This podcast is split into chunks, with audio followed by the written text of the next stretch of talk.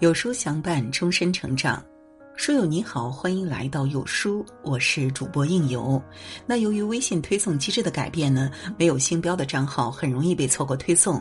如果你喜欢有书君的文章，请一定记得为有书君点亮星标，我们永不走散。那今天让我们一起来听有书妍妍的文章，《一辈子最健康的二十种生活方式》，收藏起来照着做。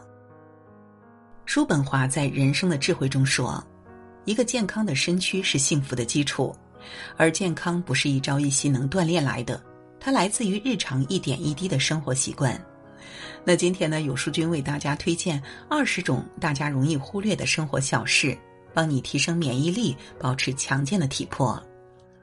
一、关于饮食，梁实秋在《雅舍谈吃》里说：“美食者不必是饕餮客。”美食者重在食物的质而非量，养成健康的饮食习惯，才能避免病从口入。暴饮暴食会生病，定时定量可安宁。暴饮暴食极易伤胃，口福就会变成口祸。每餐少一口，活到九十九；定时三餐，七八分饱刚刚好。有节制的饮食，才能让吃进去的东西化为恰当的养分，真正滋养身体。若要身体壮，饭菜嚼成浆。从科学角度来说，细嚼慢咽真的是有利于健康。一口饭嚼二十次，充分将食物咬细，不仅可以促进营养吸收，还能减轻肠胃负担，对体重控制更有奇效。试着吃慢一点，身体的改变你会看见。蔬菜是个宝，餐餐不可少。早在明代时，《本草纲目》中就指出：“菜之于补，非小也。”当代人饮食丰富，大鱼大肉是常态。可人体所需的维生素、膳食纤维等，很大程度来源于新鲜蔬果。每天确保有足量的蔬菜摄入，才是养生上选。饮食要清淡，少油又少盐。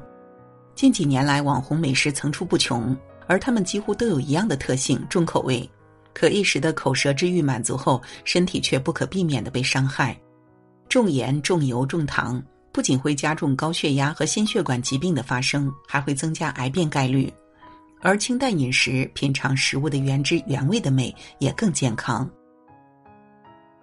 宁可食无肉，不可饭无汤。饭前一口汤胜过良药方。汤文化作为中国饮食文化的重要组成部分，是有一定道理的。在寒冷的冬天，喝一碗热乎乎的汤，由内而外的寒气都消散不少。而在炎热的夏季，喝一碗清热去暑的凉汤，更会让人身心舒畅。二、关于身体，蔡元培说：“人的健全不但靠饮食，尤其靠运动。运动要趁早，别等到体质下降才后悔没有早点养成锻炼。肥胖，肥胖，身体不壮。”柳叶刀的一项研究显示。全球肥胖人数从一九七五年的一点零五亿上升到二零一四年的六点四一亿，而中国的肥胖人数居全球首位。超重不仅是一种对健康极具威胁的慢性疾病，还会增加患其他疾病的风险。管住嘴，迈开腿，不只是为了身材，更是为了健康。饭后三百步不用进药铺，饭后散个步有助消化又健康。人民网曾推荐过一种百步走的散步方式，走动时将两臂随步伐节奏做较大幅度摆动，每分钟六十到九十步，走十五到三十分钟。对平常缺乏运动的人来说，饭后迈出的每一步都是向健康身体的更进一步。常洗衣、常泡澡、常晒被服，疾病少。有句话说得好。没有人有义务透过连你自己都毫不在意的邋遢外表去发现你优秀的内在。衣服干净人清爽，经常泡澡身体好，闲时晒晒被子，让阳光消灭一下滋生的看不见的细菌。晚上盖在身上也暖暖的，可以睡个好觉。早起做早操，一天精神好。一日之计在于晨，起来之后一定要动一动。比如十到十五分钟的拉伸或早操，可起提神醒脑之功效。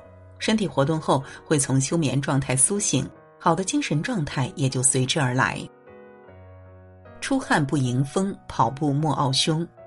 许多有运动习惯的人都喜欢运动后出汗的酣畅淋漓感，但运动也要适度科学。跑步姿势要正确，挺胸抬头效果更好。跑完之后不吹风，出汗迎风容易被病菌侵袭，引发感冒。三、关于心态，人常说烦恼本无根，不减自然无；困惑本无缘，不究自轻松。心态好，人生少烦恼，有泪尽情流，疾病自然愈。生活中很多人信奉有泪不轻弹，遇到不好的情绪喜欢压抑自己，可管理负面情绪就像是治理洪水。宜疏不宜堵，越压抑越失控。人们哭泣后，负面情绪被宣泄，情绪强度会降低百分之四十左右。利用正确的方式适当宣泄，可有效减少负面情绪的破坏力。不气不愁，活到白头。心理学上有个野马结局：吸血蝙蝠钉在野马身上吸血，野马不舒服又无法摆脱，之后怒气爆发，开始狂奔乱跳，不少野马最后力竭而死。很多时候，真正伤害我们的不是外界刺激，而是我们处理情绪的方式。笑一笑，十年少；愁一愁，就愁白了头。心简单一点，快乐就会多一点。偶尔给心情放个假，吃好睡饱，生活少烦恼。先睡心，后睡眼。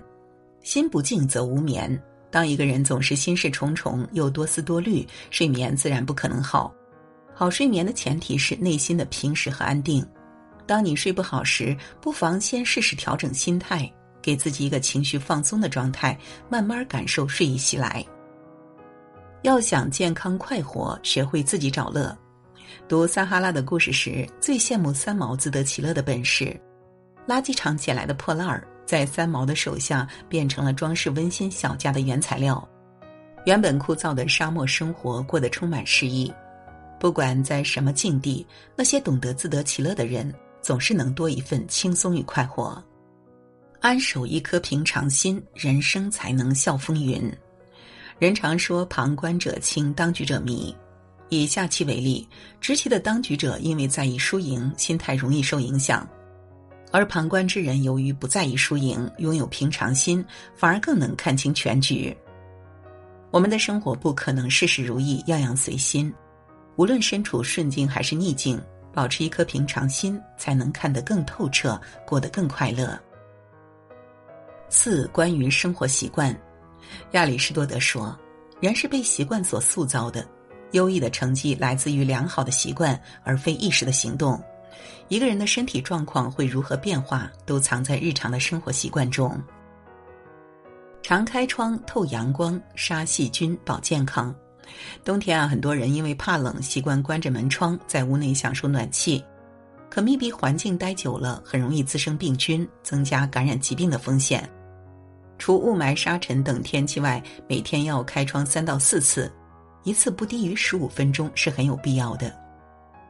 冬睡不蒙头，夏睡不露肚。睡觉能让人身心得以放松，让组织器官得到修复，是一种极佳的休息方式。可不良的睡眠习惯也可能让睡觉变成无效休息。冬天不要蒙头睡，保持呼吸顺畅；夏天不要漏气而眠，贪凉易生病。养成正确的睡觉方式，才能真正让休息落到实处。热水洗脚如吃补药。二十四节气中，每个节气都会提醒大家要好好泡脚。古医学也早有记载：人之有脚，犹似树之有根。树枯根先竭，人老脚先衰。事实啊，也确实如此。能缓解疲劳、促进血液循环的泡脚，其养生作用并不亚于吃补药。尽量少喝酒，病魔绕道走。二零一四年世界癌症报告给出一个数据：百分之三点五的癌症是由酒精造成的，每三十个癌症死亡患者中就有一个是酒精造成的。同时，一个人只要每周摄入酒精超过三百五十克。全因死亡风险就会急速攀升，由此可见，大酒伤身，小酒怡情的说法显然是个伪命题。要想真正有效养生，滴酒不沾才是优选。吃药不忌嘴，跑断医生腿。曾经一篇名为《医生林峰生死二十四小时》的文章刷屏朋友圈。当天，林峰因发炎吃了零点五克的头孢，出现过敏反应，失去意识，被送往医院抢救。清醒过后，他反复思量，才想起来自己前一天晚上曾喝下半杯葡萄酒。其实不光是头孢加酒精有毒，很多食物和药物都有冲突，轻则影响药物吸收，重则引发不良反应。在服药期间学会忌嘴，才能让药效充分发挥作用，治愈身体。